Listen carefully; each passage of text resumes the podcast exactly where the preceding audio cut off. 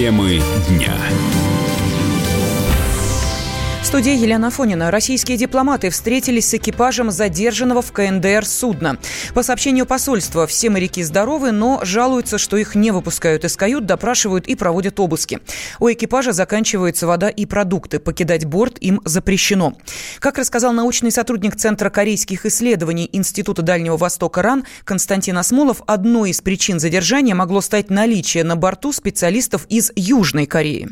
Тут есть два момента, просто на которые надо обратить внимание. Первое – это район, где судно было забрано, потому что там на побережье очень много северокорейских военных объектов, поэтому они заявили, что у них есть зона охранения, которая большего размера, чем территориальные воды, и они считают, что имеют право задерживать для выяснения обстоятельств тех, кто там проявляет активность подозрительную на их взгляд. Второй момент. На судне, кроме граждан России, откуда-то взялись двое граждан Южной Кореи, то есть они чуть непонятно, являются они членами команды или они кто-то еще. И это вполне вероятно и стало причиной того, что если обычно разбирательство подобных инцидентов занимает максимум неделю, то сейчас этот срок увеличился.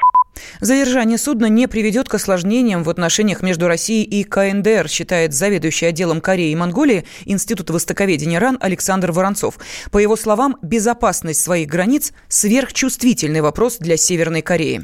Судно шло из Южной Кореи, мимо берегов Северной Кореи. Можно предположить, что северяне допускают, что там могло быть размещено какое-то шпионское разведывательное оборудование, прощупывающее побережье КНДР, а там военные объекты, там у них ракетный полигон. Это не первый и не второй случай. Именно в этом регионе. В 2005 году был вот в похожей ситуации задержан наш корабль, который из Южной Кореи вдоль границы Северной Кореи двигался к Владивостоку. И по северокорейской версии на нарушил их границу территориальной воды, был задержан. Тогда несколько месяцев длилась эта история. Также не сразу были наши дипломаты допущены. Потом шли переговоры. В конце концов, все это, естественно, удалось урегулировать по дипломатическим каналам. Такие же, как сейчас, вопросы возникали. И вот наша общественность задавала эти вопросы. Надо понимать, что КНДР живет как бы в изоляции, в окружении. Угроза войны там постоянно реально ощущается.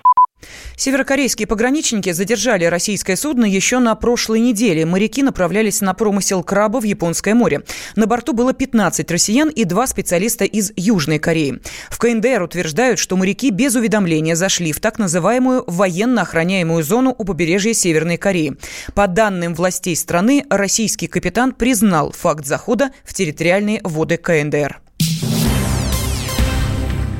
Председатель Комитета Государственной Думы по охране здоровья Дмитрий Морозов предложил отменить информационное согласие на оказание помощи при вызове скорой. По мнению депутата, бумажная работа иногда отнимает драгоценные минуты, которые могут быть очень важны для пациента. Морозов также рассказал, как улучшить работу медиков проводили недавно общественное обсуждение на платформе партии «Единая Россия», и где высказывались все участники процесса, и коллеги из регионов, и субъектов, и Москвы, и ученые, и практики, и МВД. Мы обсуждали вот несколько позиций. Первый из них – это информированное добровольное согласие. Сегодня нужно несколько минут для того, чтобы оформить его. Это раз. Второе. Его невозможно оформить у тех, кто без сознания, кто в состоянии серьезного алкогольного опьянения, сталкиваются с проблемами, когда нужно оказывать помощь деткам, например, а нет законных представителей. Естественно, понимаем, что нам нужно проработать определенный механизм. То, что сам вызов скорой помощи станет согласием, это, ну, скажем так, крайний вариант. Может быть, он получится. Может быть, это будет другой вариант, юридический, я имею в виду, вариант упрощения получения информированного добровольного согласия при оказании скорой помощи. При этом незыблемым базовым останется возможность человека отказаться вот тогда он должен будет подписать все эти. Нам кажется это очень логичным, простым, и самое главное, это позволит врачам и фельдшерам сразу прибегать к оказанию помощи, не тратить драгоценнейшие секунды и минуты на оформление бумаги.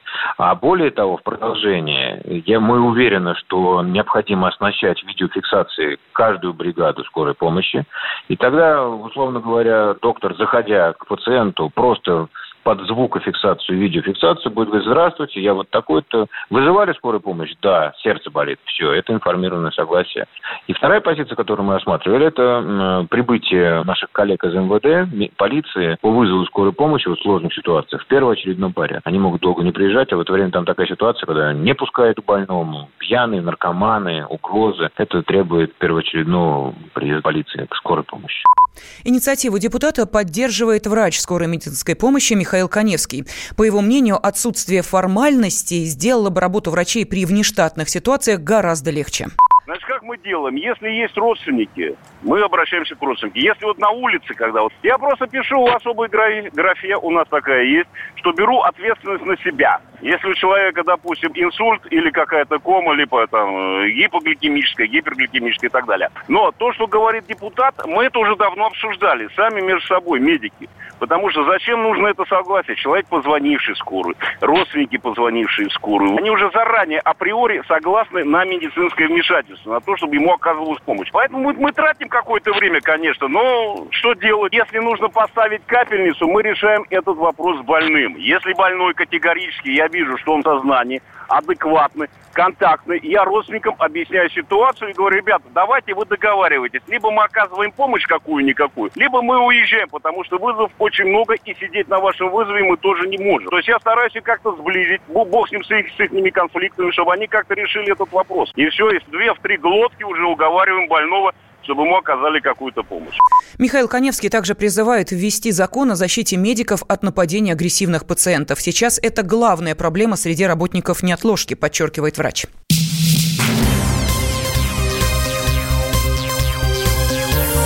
Темы дня студии Елена Фонина. В Госдуме хотят дополнить законопроект о возвращении курилок в аэропорты. Первый зампред Комитета по охране здоровья Нижней Палаты Федор Тумусов предложил сделать платный вход в места курения. Стоимость, по мнению депутата, должна составлять от 50 до 100 рублей. Тумусов отметил, что оборудование комнат потребует дополнительных затрат, и их стоит возложить на самих курильщиков. Ну, обустройство таких э, комнат специальных так, для курения, где-то это 2 миллиона рублей будет. Содержание тоже траты. Это вентиляция, это электроэнергия, уборка там. А кто будет нести? Не могут отнести на, для нас, для всех пассажиров. Или за счет билетов, или за счет этих аренды. Я считаю, что должны платить курильщики за это. Не, не, не все пассажиры, которые не курят, они должны, не должны платить за это. А сумма это просто, ну это чисто экспертная. Это должны определять э, собственники. В пресс-службе Шереметьево рассказали, что в случае принятия закона о возвращении курительных комнат Международный воздушный порт сделает их бесплатными. Кроме того, в аэропорту разработали концепцию и стандарты курительных комнат в чистых зонах, сообщает начальник пресс-службы Роман Генис.